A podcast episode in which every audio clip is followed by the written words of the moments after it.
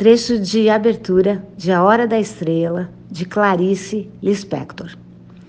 Tudo no mundo começou com um sim. Uma molécula disse sim a outra molécula e nasceu a vida. Mas antes da pré-história, havia a pré-história da pré-história, e havia o nunca e havia o sim. Sempre houve, não sei o que, mas sei que o universo jamais começou. Eu selecionei mais, uma, mais alguns trechos uh, da obra da Clarice, uh, do livro chamado A Paixão Segundo GH.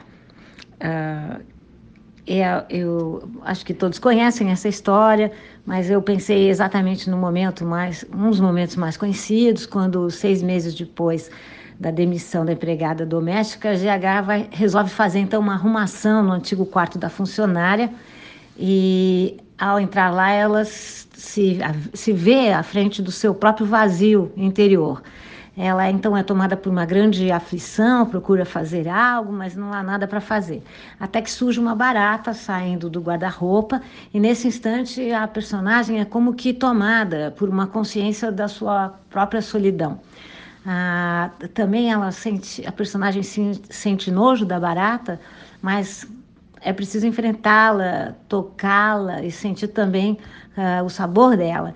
E é quando a náusea a, toma GH de uma forma violenta e, e, a gente pode é possível dizer que uh, uma grande angústia né, antecede uma espécie de epifania uh, que resulta por sua vez na, na sensação da própria fragilidade humana.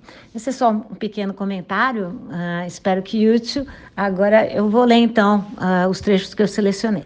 Só a ideia, fechei os olhos com a força de quem tranca os dentes e tanto apertei os dentes que mais um pouco eles se quebrariam dentro da boca. Minhas, minhas entranhas diziam não, minha massa rejeitava a da barata. Eu parava de suar de novo, eu todavia secado. Procurei raciocinar com o meu nojo. Por que teria eu nojo da massa que saía da barata? Não bebera eu do branco leite, que é líquida nossa massa materna? E ao beber a coisa de que era feita a minha mãe, não havia eu chamado sem nome de amor? Sabia que teria que comer a massa da barata, mas eu toda comer e também o meu próprio medo comê-la. Só assim teria o que de repente me pareceu que seria o antipecado, Comer a massa da barata é o antipecado. Pecado seria a minha face. O antipecado, mas a que preço? Ao preço de atravessar uma sensação de morte.